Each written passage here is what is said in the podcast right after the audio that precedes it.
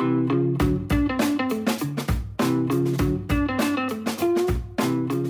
Life Online.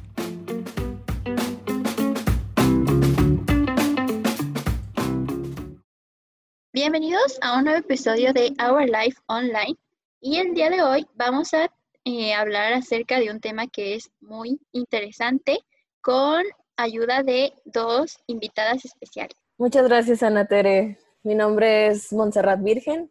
Actualmente estoy en tercer semestre de Artes Audiovisuales en el ITESO y es un placer estar aquí el día de hoy. Bueno, mi nombre es Ana Celia eh, Hernández. También soy estudiante de audiovisuales del ITESO y estoy aquí también para platicarles sobre el amor en las redes sociales. Sí, oigan, este, pues este, este tema del que vamos a platicar hoy es un tema que está muy padre porque pues es algo que hemos estado viviendo muy actualmente y pues dentro de la era digital pues ya es más común ver que pues entre las parejas tengan como más interacciones dentro de sus perfiles en redes sociales. Y pues no sé, siento que, que está padre este tema, ¿no creen? O sea, aparte porque nosotras hicimos una investigación eh, que tiene mucho que ver con, con los perfiles de estas parejas y ver cómo, cómo trabajan entre ellas y cómo son sus interacciones. Sí, así es. Este, también pues eh, implementamos una metodología mixta y tuvimos varias categorías eh, que analizamos y surgieron varias hipótesis muy interesantes que les podemos platicar al respecto de pues esto tan nuevo que ya no nos podemos desapegar del amor en las redes sociales y cómo nuestra vida se ha transformado gracias a, a transportar nuestra vida cotidiana, en nuestro ámbito amoroso, a las redes sociales, al Internet. Es algo sí, yo creo que es, es un tema que está muy presente y, y gracias a nuestras hipótesis, pues la verdad yo sí quedé como muy sorprendida porque pues mucho de lo que nosotros queríamos pues resultó que, que no era cierto. No era cierto, exactamente. Ajá, y, y nos, nos impresionó mucho porque dos de nuestras hipótesis en sí fueron falsas y una que es la que nosotras, pues yo creo que es la que menos creíamos que iba a ser la, más acertada, pues lo fue. Sí, sí. Y sí tiene pues mucho, mucho de dónde sacarle.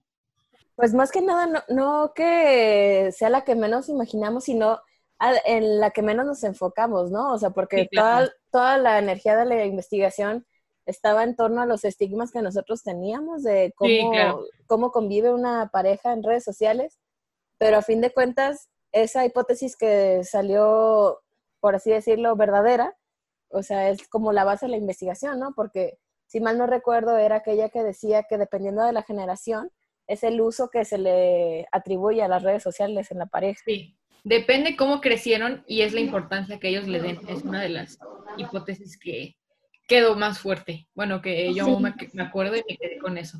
Sí, de las dos, este, para platicarles un poco acerca de nuestras hipótesis, pues la primera fue que nosotros creemos que pues ahorita las redes sociales tienen más popularidad porque ya hay mucha más cantidad de usuarios y eso es lo que las hacía fuertes y eso es lo que nosotras tenemos como primera. La segunda es que pues sí tiene relación con las generaciones, o sea que entre generaciones es diferente el, el impacto de cómo, cómo comentan sus fotos o qué fotos publican. Y la tercera era de los estereotipos de un amor idealizado, que es como la hipótesis en la que nosotras estábamos más como interesadas porque creíamos que era súper cierto que si una influencer subía una foto con su novio ah, y tenían este, esta vida perfecta, pues nosotros creíamos que era más como, pues lo más normal que alguien que tiene una pareja quisiera ser de esa manera. Sí, también encontramos mitos, así como que subían fotos solo para representar que eran de, pertenencia, o sea, que era como de, ay, es, es, mi novio y por eso subo foto, pero pues más que nada era es para retratar los momentos importantes de la vida de cada persona, o sea, como que es lo que encontramos, que las parejas por eso suben fotos con su pareja, para representar como momentos importantes de su relación, o pues sí, la, momentos lindos en los que se pasan. Nosotros teníamos la hipótesis o un mito de que ellos lo hacían como con un sentido de representar algo. No sé si me explique. Sí, como de ah, ah, presumir. Ajá, y a fin de cuentas simplemente era poner un significado dependiendo de la pareja, ¿no? Como tú dices, capturar el momento para que no pase desapercibido. Así es. Así y eso era más común, como lo estamos viendo, que eso de capturar momentos se daba más como, bueno, nosotros hicimos unas entrevistas y, hicimos algunas encuestas para pues estar seguras de, pues, de esta información. Y nos dimos cuenta que generalmente las parejas que son mayores utilizan esto de fotos para recordar momentos. Y, como tenerlo para que pues en cierta forma dependiendo de la, red, de la red social que usen más de acuerdo a su generación por ejemplo en las generaciones más grandes ahorita usan más Facebook. Y, y ellos o sea, guardan estas fotos como para mostrarle a sus familiares de que pues se la pasaron muy bien de que en una reunión que familiar o en Navidad o así como de recordar de que pues para que se quede simplemente. Pues sí, a fin de cuentas, eh, las redes sociales para las generaciones mayores llegaron a sustituir a los los álbumes de fotos, ¿no? Que llegas típicamente a la, a la, casa de tu abuelita y empiezas a ver las fotos de la cena de Navidad y etcétera, etcétera. No es como una práctica de la cotidianidad como es con nosotros los jóvenes, que nosotros ya lo llevábamos más como una vida mediática que desaparece la línea de lo privado y se hace un poco más público. No, no en todos los casos, que es algo que también estudiamos, que no todos los casos, no todas las relaciones son así, que es algo de lo que algunos nos podemos esperar, que la mayoría nos gusta compartir, pero pues no, no todos. Y eso es algo que también encontramos.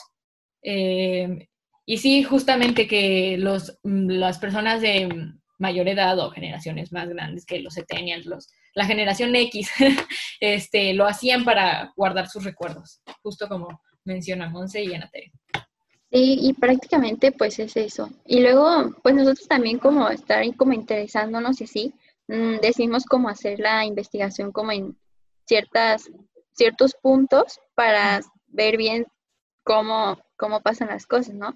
Por ejemplo, uno de ellos fue lo de los estereotipos y, y pues sí, es lo que ya mencionamos, que generalmente creemos que pensamos que una pareja ideal es que siempre salgan de viaje o que siempre se tomen fotos todos los días o que se regalen muchas cosas, pero pues al final vimos que, que no, que cada pareja quiere vivir como a su margen y a su forma de ser, o sea, no, no les interesa eso. Sí lo ven de que, ah, pues está padre, pero no, no como lo más importante. Sí, sí, sí, sí. Esos, esos mitos y esos estereotipos que teníamos nosotros planteados, que pues nos sorprendimos mucho que al final de cuentas cada pareja nos dijo, no, pues yo lo hago porque pues me siento como un recuerdo, o sea, que lo guardan como si fuera un recuerdo y no lo hacen para aparentar o para demostrar. Sí, otra padre que, que me gustó mucho que Monse nos platicaba, que era la categoría de emojis y los stickers. Este, siento que Monse nos, nos lo platicaba muy bien y a ver si nos quiere platicar un poquito. Ah, pues más que nada era analizar qué tipo de símbolos utiliza la pareja para comunicarse entre ellos mismos, ¿no? O sea, ver qué, objetos sustituyen a las palabras que podría decirse que representa mejor el sentimiento, porque, por ejemplo, nosotros abordábamos stickers y emojis y la mayoría de las parejas este, estuvieron de acuerdo en que los stickers han venido a sustituir gran parte de su vocabulario, que, o sea, utilizaban emojis ya que eran un tanto no transmisores de la emoción como tal que querían transmitirle a su pareja. También para determinar si había uno en específico o varios que se catalogaran como solo para mi pareja, ¿no? O sea, algo propio de nuestra relación. Sí, se apropiaron como sus stickers, cada pareja se apropió de un stick, de, pues se apropia como de su propio lenguaje mediante los emojis, los stickers. Es como, ah, este corazón para nosotros eh, nos recuerda esto, me recuerda a mi novio o a mi pareja, o sea, los emojis sí los vimos como un lenguaje de representación para ellos también, y también como menciona Monse, como una, como, pues sí, como un intercambio de, de lenguaje entre las parejas, así es. Sí, también que pues los stickers también tienen que ver, este, muchas veces lo que no puedes expresar con palabras, lo puedes mandar en un sticker y es mucho más fácil. O también que muchos emojis tienen diferentes significados o que los podemos interpretar diferente. y eso también estaba muy padre porque pues puede que para ti una carita signifique pues que estás feliz, pero para alguien más puede significar que, que está enojado o, dependiendo de cuál utilices. Y eso estaba muy padre porque sí nos decían también cómo lo, cómo lo interpretaban ellos, que es como lo, lo más nuevo. Y enriquecen la, la, plática de estas parejas y hacen como, yo diría que, esa es una interpretación mía, hacen menos fría la conversación mediante emojis y... Sí, es justamente lo que iba a decir, que lo hacen menos impersonal, o sea... Claro. Lo, lo tratan de hacer de la manera más cálida que se puede, y más en estas épocas de la pandemia, ¿no? Que no todas las parejas pueden tener acceso a visitar a su respectiva pareja, tienen que hacer que la relación funcione, ¿no? Y luego la siguiente categoría. Era la de los comentarios que nosotros decíamos de que, ay, no, pues siempre que subo una foto, mi novio o mi novia o lo que sea, tiene que comentarme. Y, y nosotros nos quedamos así como con esa idea de que, pues, ¿qué pasa si tú un día subes una foto y tu pareja no te lo comenta? ¿Será malo? ¿Será bueno? No te quiere. Ajá. no te quiere o, o ya te olvidó o no le gustó la foto, no sé. Y también en esta categoría fue de las más interesantes para mí porque fue como un, un giro total porque, por ejemplo, en las parejas jóvenes decían que sí se les da mucho por etiquetar de que, ay, pues, pues estamos aquí y si se comentan de que, ay, te quiero mucho y, y todo eso, ¿no? Pero en las parejas ya más grandes ya fue como... Les importa. Pues, ajá, no, no tiene como importancia si, si comentas algo o no, o sea, les da igual. Si te etiquetan un meme o cosas así, es como, ah, no me importa si no me etiqueto. Y como que sí, las parejas jóvenes, nuestra generación Z y así, los millennials incluso, eh, sí dependemos mucho de que, ay, me, me, etiquetó en un meme o, ay, me comentó. Sí, que, ay, me dijo bonita o que qué guapa o así. Pero no la mayoría, es algo que también encontramos, que no la mayoría este, dependen de eh, que su pareja les comente o de esa aceptación. Pues Pero es que lo, atribuían a la presencia, ¿no? De, de, cada individuo en la mente de su pareja, o sea, viendo que tanto porcentaje del día piensas en mí, ¿no? ¿Qué cosas te recuerdan a mí? Exacto. Ajá, como ve, ve mis fotos, ve lo que comento, ve esto, hazme caso, ¿no? Como una cierta llamada de, pues ve, ve que si pongo cosas, o sea. O incluso uno de los entrevistados mencionaba que no era tanto de comentar las publicaciones de su pareja, pero cuando veía memes o publicaciones relevantes a su relación, era así como de que, ay, mejor lo guardo o lo etiqueto después, así para enseñárselo. Y eso, pues, a fin de cuentas, también recalca un poco la presencia de su pareja en su mente, ¿no? Y eso también como de un tema, como de platicar de que, pues, se acordó de mí por este meme o, o cualquier cosa y así, no, no precisamente por una foto que tú salgas, sino de que, pues, un recuerdo de algo que vivieron y se acordaron que son comentarios como en publicaciones no propias de cada pareja, sino como en otras publicaciones que le recuerdan a la pareja, sí. Sí, oigan, ¿y qué opinan con relación a, las descripciones de los perfiles? Que fue también algo que investigamos. Ah, sí, también estudiamos sobre eso. Pues también, yo más que las descripciones, lo que yo podría destacar que una persona luego representa que tiene pareja es con sus historias destacadas, sus highlights, este, así se les conoce, y pues sí, las fotos en el perfil. Pero la descripción yo lo vi algo poco común, que pocas parejas este, describían en su misma biografía, pues, eh, que tenían pareja, sino como que lo destacan en la parte de las fotos o los destacados.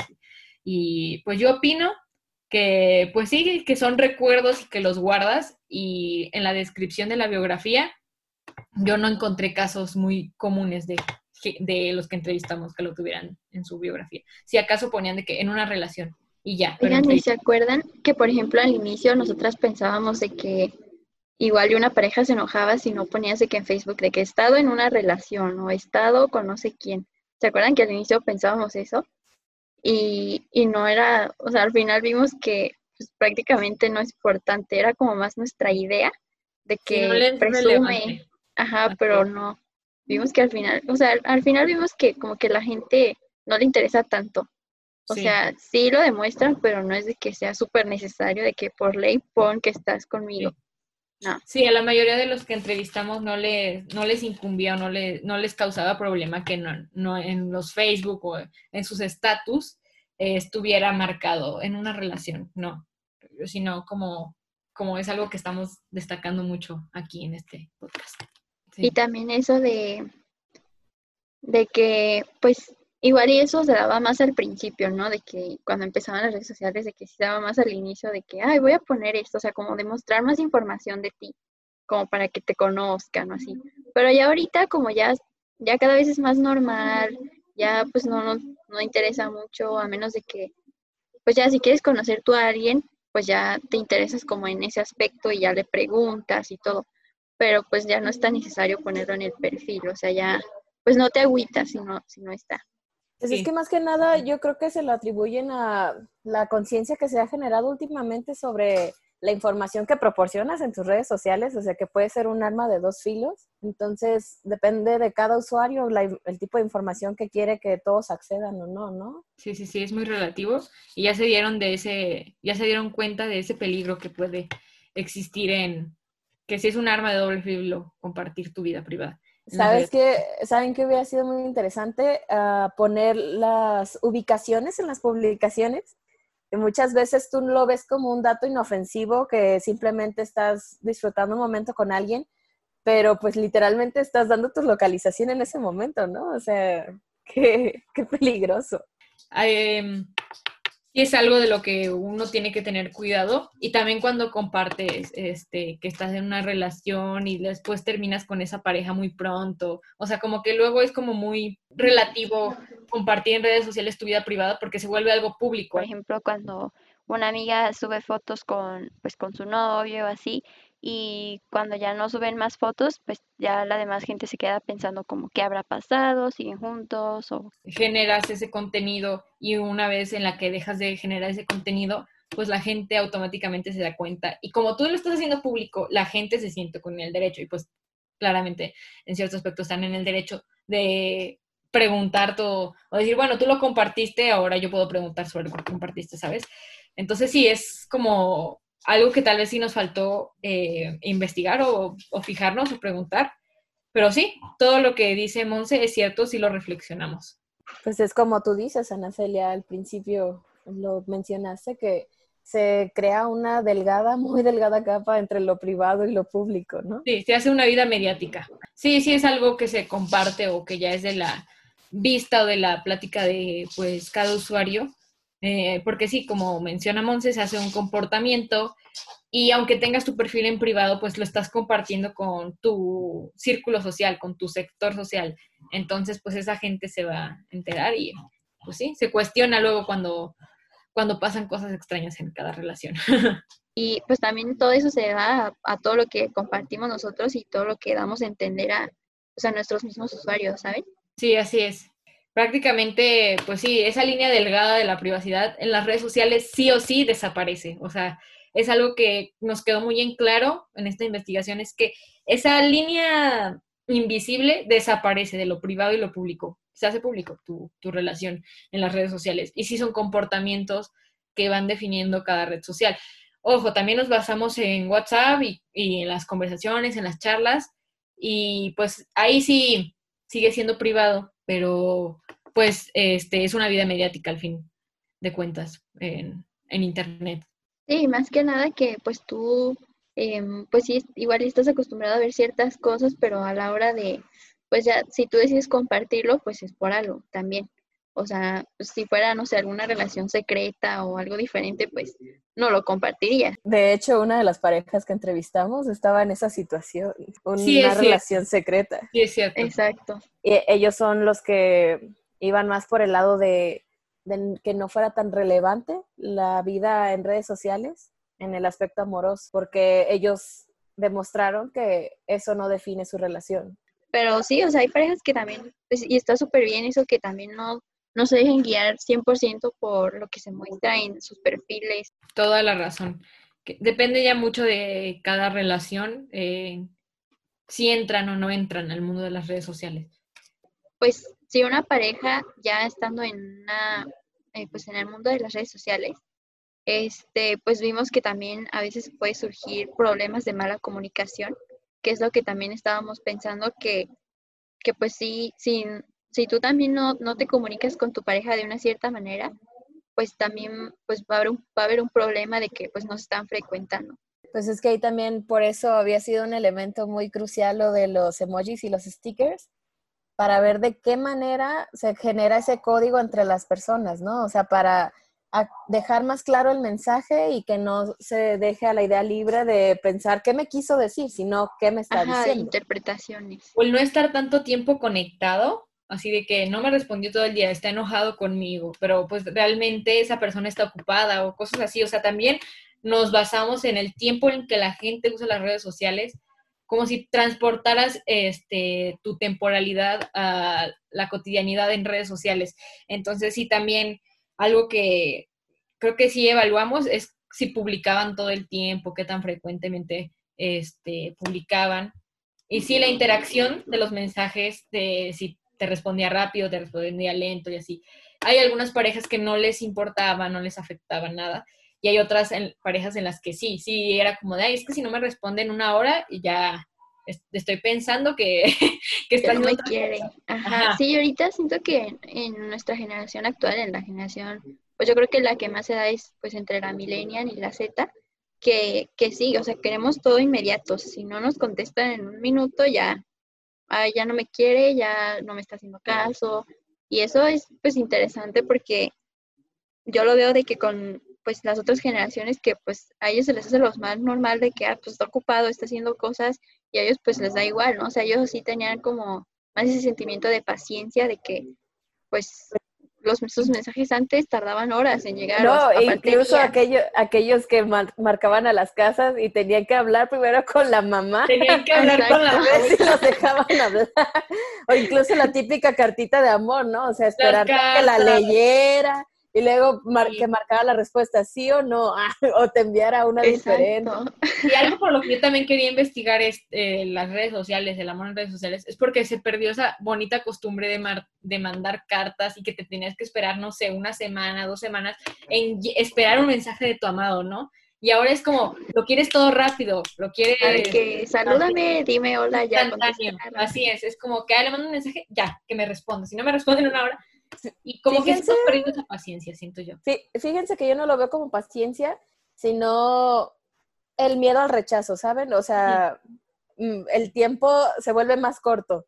La incertidumbre. Exacto, o sea, entonces se podría decir que es un poco más sencillo porque tienes la respuesta así como dicen un tanto más inmediato, ¿no? O sea, no estar con la incertidumbre de, ay, ¿qué me va a responder? Ajá, o eso que dices de que antes tenían que marcar a las casas de que, ay, está tal, es que le voy a hablar o, así, ¿sabes? O sea, que eh, ajá, aparte como que planear qué vas a decir. No, deja tú de eso, el anonimato también, o sea, era algo que tenían de ventaja antes.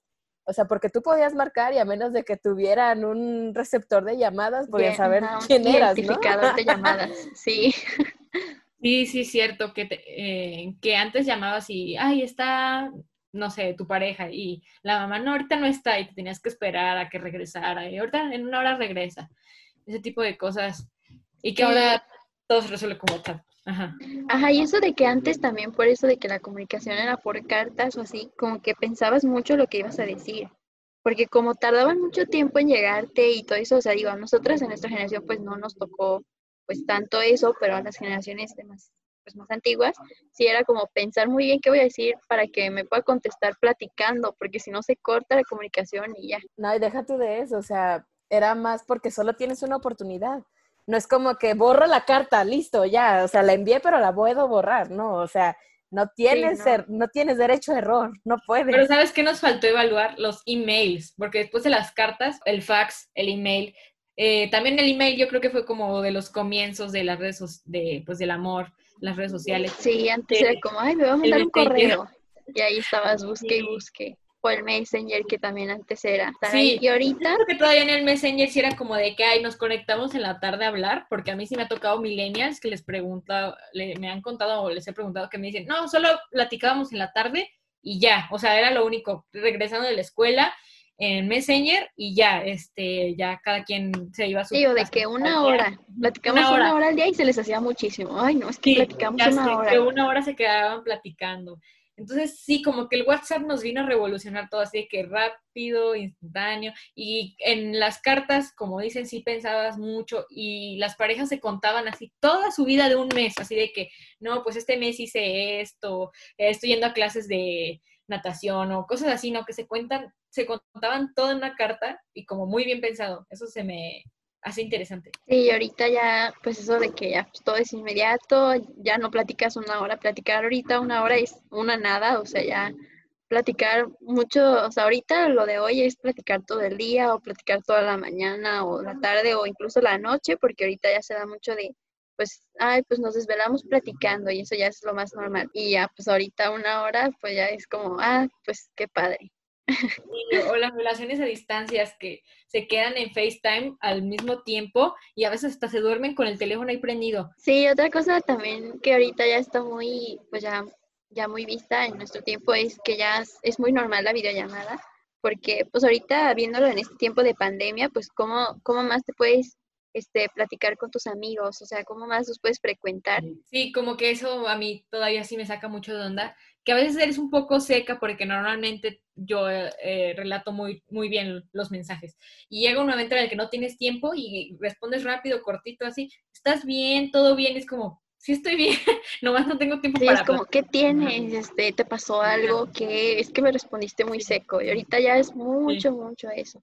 Pues yo lo veo también como un arma de doble filo, ¿no? Porque tanto puedes expresarte de una mejor manera como no, como ustedes dicen, ¿no? O sea, si yo estoy acostumbrada a iniciar mis párrafos con corazoncitos y flores y un día que ande a la carrera solo te respondo ok, o sea, si vas a decir, oye, ¿qué tienes? O sea, y en lugar de ser un elemento que apoye el tipo, o sea, la manera en la que me estoy comunicando, pues no, la perjudica, ¿no? Así como de, oye, no, es que siempre me mandas el sticker del gatito llorando, o sea, ¿qué tienes? Exacto, eso también de que antes se daba mucho de, es que ha habido moda, o sea, también lo de las faltas de ortografía que antes el te quiero mucho se escribía diferente. Moxita 2014.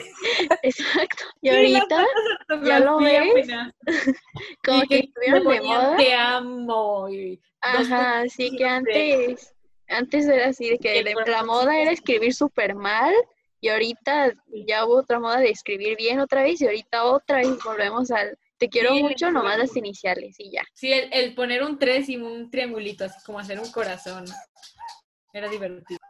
Sí, también que pues hasta ni emojis usamos también a veces, o sea, tenemos emojis de cualquier cosa que ahorita hasta ni los usamos y preferimos usar los dos puntitos y un tres, o los dos puntitos y la diagonal, o, cualquier cosa y que también ni emojis. Pues es que hasta se torna un tanto nostálgico, ¿no? Porque hay incluso cosas que ni siquiera nos tocaban a nosotros y optamos por, por utilizar elementos que pues nos lleven a, a este este momento, ¿no? Especial. Por ejemplo, ahorita que estaban hablando de Messenger, yo recuerdo que a mí sí me tocó recibir temblores, zumbidos, no recuerdo cuál era el nombre. Sí, sí, o sea, y si hubiera una manera de recrearlo en redes sociales en ese momento, claro que lo haría. O sea, porque, por ejemplo, hablando de modas, eso de escribir mal y todo eso, o sea, siempre el humano vuelve a aquellas conductas que lo hicieron sentir bien, ¿no? Sí, exacto, o sea, vas también como que tú recuerdas a eso de, ay, pues antes pasaba esto, como hay que regresar. O también de que la comunicación por imágenes. Si se acuerdan de que también hubo un tiempo en el que, pues, en la red social de Snapchat, que todo era mensajes por imágenes, de que hay, pues, hola y, y tú, y así, ¿no? O sea, que también era mucho hablar por imágenes, no solo por palabras. Sí, sí, claro, ahí empezó como que eh, yo digo que el, Snapchat fue como toda una revolución, que fue como también un comienzo de más diario y por mediante fotos voy viendo lo que hace eso. Era como sí, como el lenguaje con fotos, lo que tú dices. Y también se usaba para eh, pues la intimidad. si lo preguntas también para eso. O sea, sí, es como toda una se transforma todo el mundo de las redes sociales este, y, del, y del romance en redes sociales, así es. Pues sí, es que entre más usuarios se le van atribuyendo más, pues más elementos de uso, ¿no? O sea, y también del público que los consume. Sí, claro, o sea, y pues algo que también encontramos en nuestra investigación es que como están, o sea, es algo de nuestra vida cotidiana y ahorita el Internet es algo muy frecuente, es como imposible separar el amor de, pues, el Internet, porque es algo que pues ya todos usamos, este, más gente utiliza ahorita, no, mm, no al extremo como planteamos al principio de que todos usan redes sociales, porque ya vimos que pues las generaciones X y así, ¿no?